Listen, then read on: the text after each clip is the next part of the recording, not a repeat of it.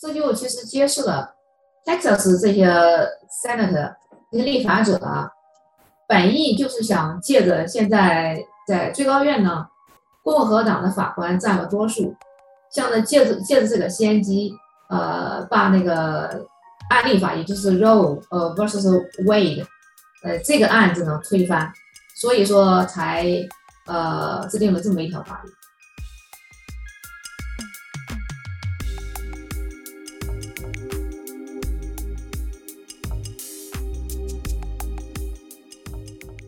众朋友们，大家好，欢迎收听世界 On Air，我是卓贤。德州九月一日上路的心跳法案，以一种前所未有的方式限制怀孕六周以后女性堕胎的权利，不是直接惩罚堕胎妇女，而是惩罚帮助妇女堕胎的相关人士，并且对提告者有高达一万元奖金的回馈。这条心跳法案让本来就因为堕胎权而冲突不断的美国社会更加分裂。到现在快一个月过去了，除了不停看到示威游行，也看到了对这条法案的法律挑战。对女性堕胎权利的限制，在法律的范畴未来会走向何方呢？今天的节目里面，我们就请到了在德州休斯顿执业的律师陈文律师，跟我们来一起聊一下这条心跳法案的来龙去脉。欢迎陈律师。你好，主持人好，大家好。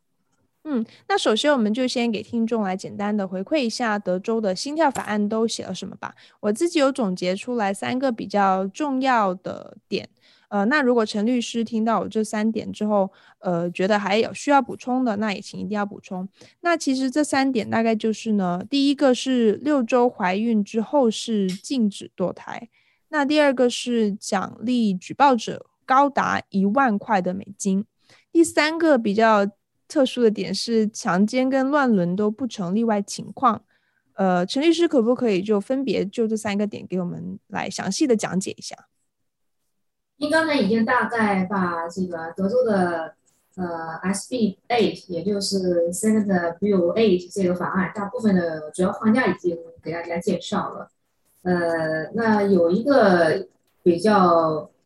关注的点啊，就是这个法案本身。他的这个 legislature，他们在制定这个法案的时候，特别用心来用来写了这个法案。这个用心之处在哪里呢？这也是这个法案的特别之处，因为这个特别之处直接影响到下面呃这个法案生效之前和生效之后的一些相关的 lawsuit，也就是这个诉讼，关于这个新教法案的诉讼。这条是什么呢？就是说任何一个人。不包不不管不不是这个政府，其他的任何一个 individual 个人，也不管这个 individual 是不是在德州住，都可以对违反这条法律规定的呃人，这个人呢基本上是协助堕胎的这些人，不包括孕妇，可以对这些人来进行起诉。所以说，plaintiff 这个范围从一般性的这种政府机构。呃，已经挪在了这个人身上，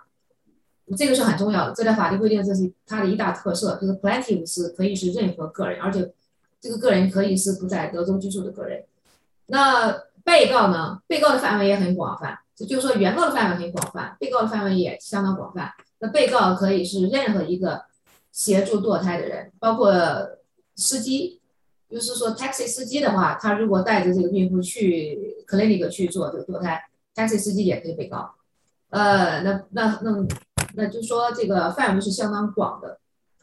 呃，另外它的一个特点就是，呃，在怀孕六周以后，也就是医学上能够测到心跳以后，这个时间基本上是六怀孕六个呃六个周，这个时候呢是根据这个法案是禁止堕胎的。这个时间是远远期把这个一九七三年生效的那个案例法，就是 Roe vs Wade 这个法案的相关的规定，呃，已经直接是冲突了。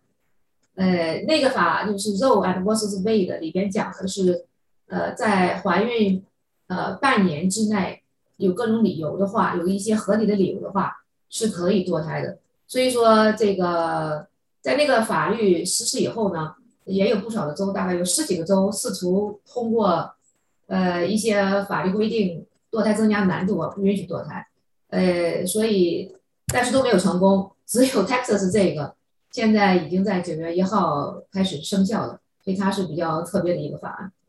嗯，我想就您刚才提到两点再，再呃继续问一下。首先就是一个是您提到所有的去帮助堕胎的相关人士，这个范围本身是很广的，而且它又很模糊。那所以是不是一个人就算是口头上有协助说你可以到哪边去堕胎，或者说提供一些相关堕胎资源，这个也可以算是帮助堕胎？从本身的法律语言上来说，它是包括任何行为，任何协助一个女性去堕胎的这种行为都算违法。但是从实践经验上来看，口头协助这种事情很难取证。另外一个，基本上就是涉及这些人啊，都是提供有偿服务，这些人很容易成为被告。所以这个口头协议啊，口头协助啊，这个事情呢，就。比较从现实当中来讲，可能呃稍微呃不是非常好收集证据，呃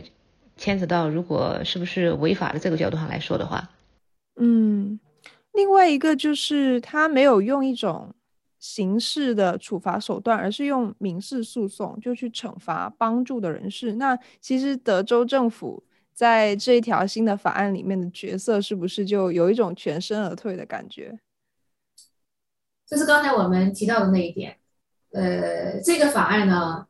其实是相当绝对的一个法案，就是说在六周以后，几乎是孕妇是不太可能去堕胎，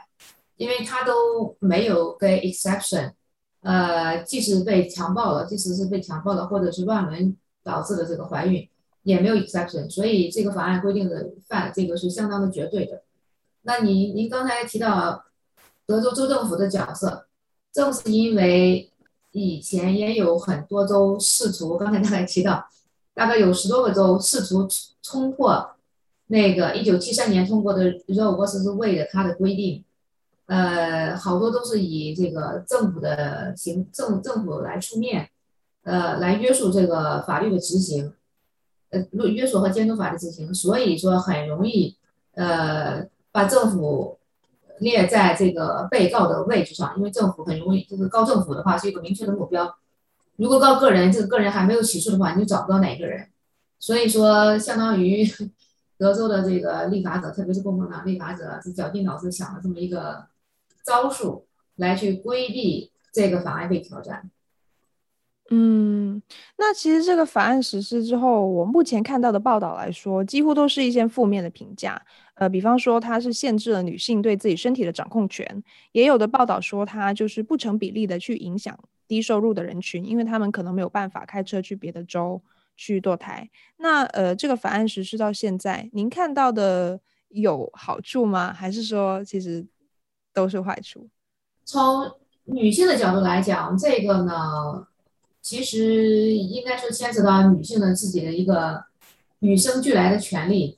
呃，但是这个这个相关的法案呢，一般提到的是 right to privacy，也就是女性的隐私权。呃，那一个女性她怀孕了，这个孩子要还是不要？呃，这个不同的人呢有不同的看法。当然了，像这种新教法案，大部分考虑的是宗教上的这个考虑。一基本上就是信教的人可能支持这个法案，就是说支持这个法案比较多。那么一般的人就是那个信仰比较中性的，或者是这个有一部分没有信仰或者其他的人呢，认为这个法案就是直接影响了女性的个人的这个宪法权利。那至于说它的影响的话呢，呃，其实对于怀孕的妇女来讲，我觉得影响是蛮大的。假如说这个女性不想要这个孩子，出于种种原因，比方呃不想要这个孩子的话，那现在要在德州实施堕胎的话，几乎是不可能的。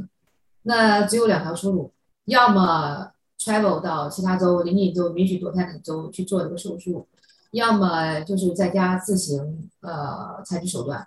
那这两个呢，对于女性来讲都有非常大的影响。嗯，开车到外州，这个一个是要 travel，另外一个要花费。时间和金钱上有些大的这个这个考虑和损呃损失吧，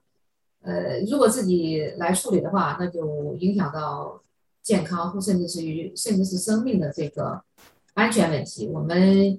如果还有印象，有一个电影叫《革命之路》，当中就是女主角最后自己进行了堕胎处理，就影响了她的生命。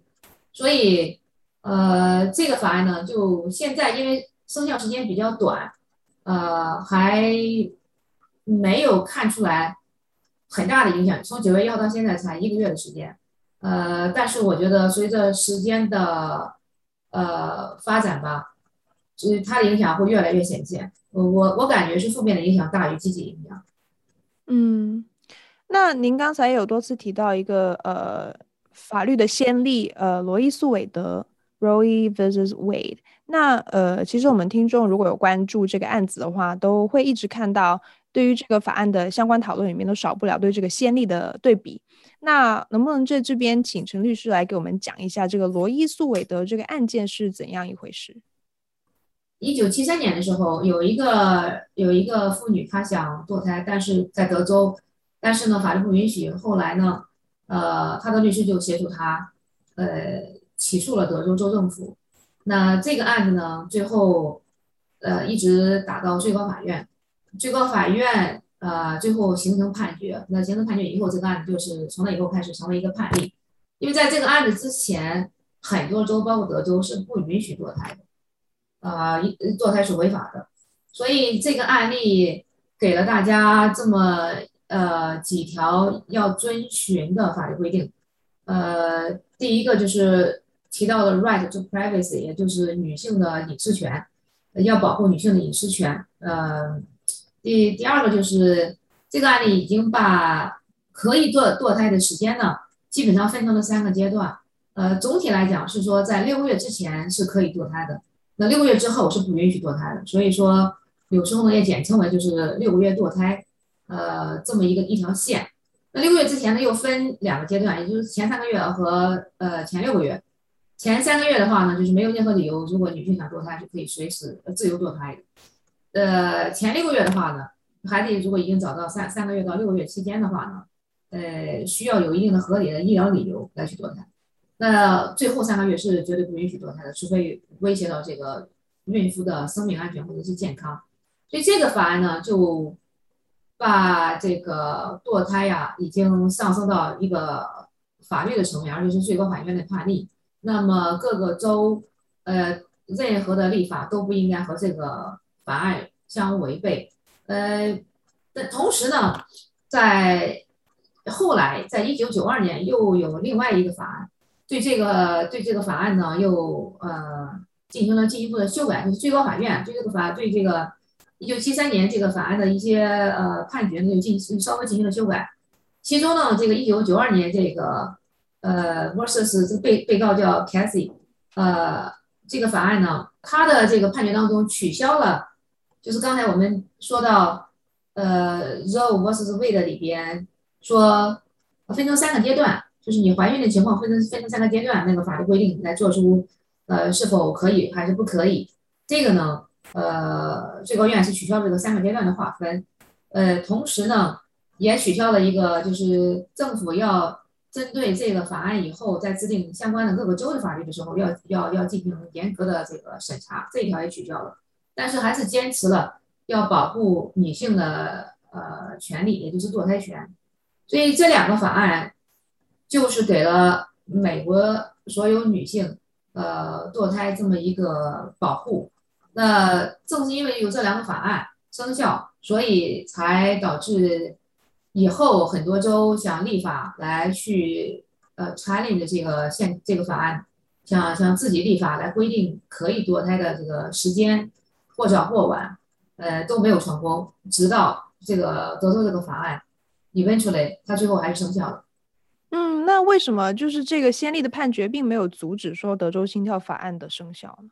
其实呢，在这个法案生效之前，大概在七月份，呃，也有一个 lawsuit 递交出来。这个 lawsuit 呢，它其实的目的也就是为了想，呃，阻止这个法案的生效。但是因为这个法案设计的挺巧，非常巧妙，也就是说，他把原告呃设置成任何一个人，而不是说州的检察官作为原告。呃，可以来起诉，所以呢，就是因为这个法律上的设计，导致了七月份那个法案呢，最后没有得到最高院的支持，也就是说，他把这个原告呢，呃，因为不是政府官员，所以呃，最高院认为，呃，这种起诉呢不太好执行。也就是说你，你最后你这个这个 challenge 这个案子，你你到底是告谁呀？呃，因为没没有政府在那边放着，所以你告谁呢？呃，这个这个好像最后没有被最高院来支持，就这个。再一次表明了，就是德州的 立法人员费尽心思来去设计出来这么一个法案。嗯，那我们其实，在最近这几星期都看到很多相关的关于对这个呃心跳法案的一些诉讼。呃，其中大家最关注的一条最近的，就是一个德州的妇产科医师 Alan Braid，他就公开承认自己在这个心跳法案上路之后。有进行违反这条法案的堕胎的呃手术，并且他也真的被告了。那呃，陈律师能不能给我们讲一下这个法案这个诉讼目前是进行到什么的一个步骤？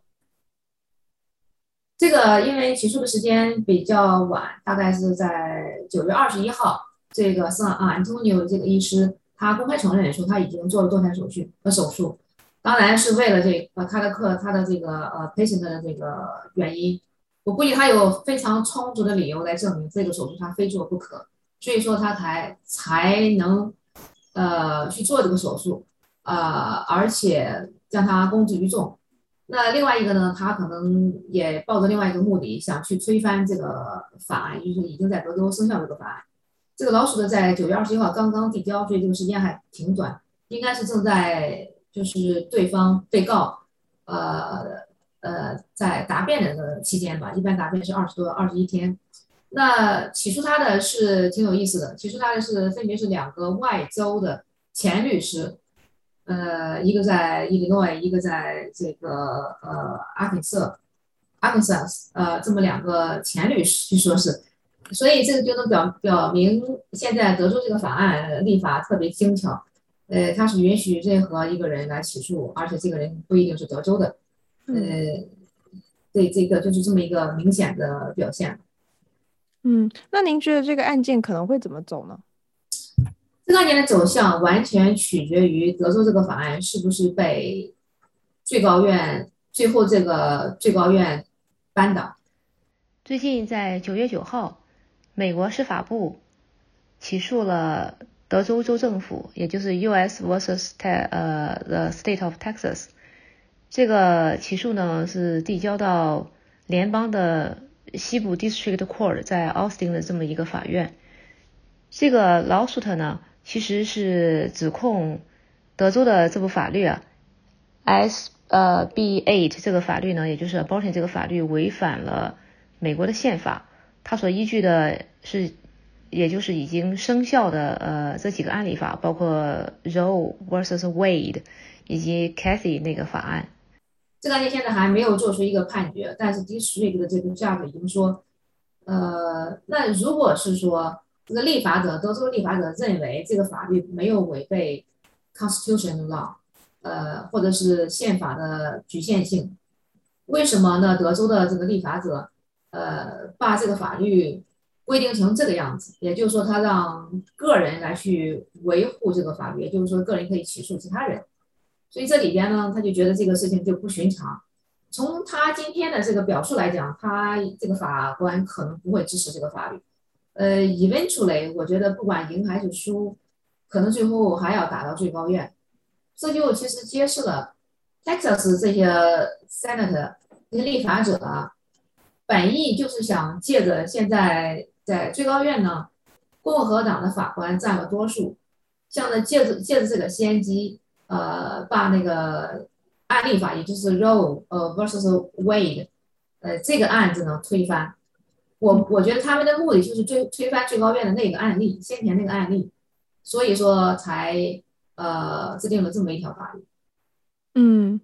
那其实我们看到，从这个德州的心跳法案写出来之后，有很多其他的美国的保守州也开始效仿来写相关的法案。那在这样的趋势下看来，会不会在保守州女性的堕胎权会变得越来越限缩，会成为一个未来的大体的趋势？在德克萨斯州这个法律心跳法案生效之前，也有很多州曾经试过，但是都没有成功。那么德克萨斯州这个法律呢，给了大家一面旗帜，呃，而且是一种鼓励，鼓励这些其他的保守州他们制定相关的法律。如果德州能够用这种立法的这个手段来让它通过，而且最高院现在目前为止还没有说反对这个法律，那其他州也可以啊。我认为这会形成一个风气吧。嗯，其实我们知道德州是一个很著名的保守州嘛。那在这个大环境下，您在德州休斯顿职业，呃，从十呃九月一号这个法案生效之后，您都听到了一些怎样的反应呢？呃，大部分女性对这个法案是持一个反感的态度。嗯，当然了，不排除一些比较虔诚的基督徒，他们认为这个法案是对的，因为要保护生命权。所以这个要看，呃。评价这条法律的人，他自己的信仰以及他对呃堕胎的一个整个的看法，呃，估计这个医疗方面的机构呀是反对这条法案。嗯，其实我们今天录制的时间是十月一号嘛，那您刚才提到这个司法部的起诉心跳法案这个开始审了，您能不能给我们就是分析一下这个呃 timeline 接下来可能会是怎样？然后它的结果可能会是怎样？德州的检察长已经放话了，说，呃，像这种立法手段，就是以个人来去维护法律，这种立法的技巧啊，不仅仅是这个心跳法案用了，其他的也有些法律规，也有些法律规定也用过，所以它不是一个新鲜的创造性的这么一个法律手段。呃，这是他的解释。那他并不认为这样这样的立法。呃，是违反了常理，所以德州这个保守州呢，我想肯定会继续支持这个法案，一直到最高院，因为他们还是希望能够通过这个法案，让最高院扭转呃先前一九七三年那个罗伯斯韦的这个案例法。那同时呢，其实这个法案呢，我觉得不仅仅是立法本身，呃，它背后有一些两党博弈的政治因素。呃，从德州州长现在。这个最后一就是说任期快到期了，那接下来呃如果要连任的话，会有一个新的选举。从这个角度来看，呃，德州州长呢最近做出了一些就是他支持推动的一些比较强硬的立法，呃，包括这公开持枪，包括投票投票选举，呃，再包括这个心跳法案，其实这些法案呢都已经呃让。一般人看就比较向右转，就是有点极右的这个味道。呃，我想州长一个是想呃满足通过这些立法来满足自己呃曾经的支持者，让他们继续来支持。另外一个呢，也想为共和党争取明年的中期选举来支持选票。呃，我们知道这个当年特朗普总统当选。一大部分支持者，而且比较坚定的力量，是一部分这个福音教会的人，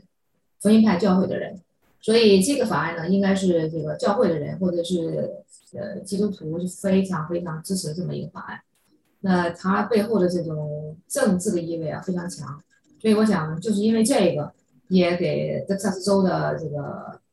政府呃很大的动力来去推动这个法案，一直达到最高院。嗯，那这个时程可能会是怎样？它会延续多久呢？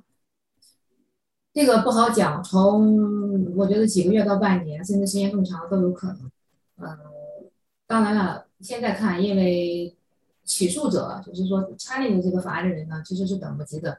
呃，因为假如说有女性怀孕这种情况，呃，很快就能这个时间就可能能呃超过六周。如果要要在德州实施这个堕胎的话，就是违法，所以这个时间是不等人的。而且德州的 population，德州的人口也也比较比较大，也是一个大州。呃，那想挑战这个法案的人肯定是觉得时间是越短越好。对于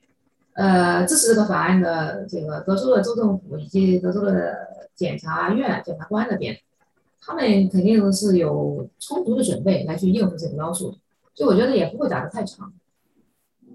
嗯，那我们接下来就继续关注心跳法案在德州的走向。今天也非常谢谢陈律师来给我们呃分析这条法案的在德州实施之后的影响。谢谢陈律师，谢谢。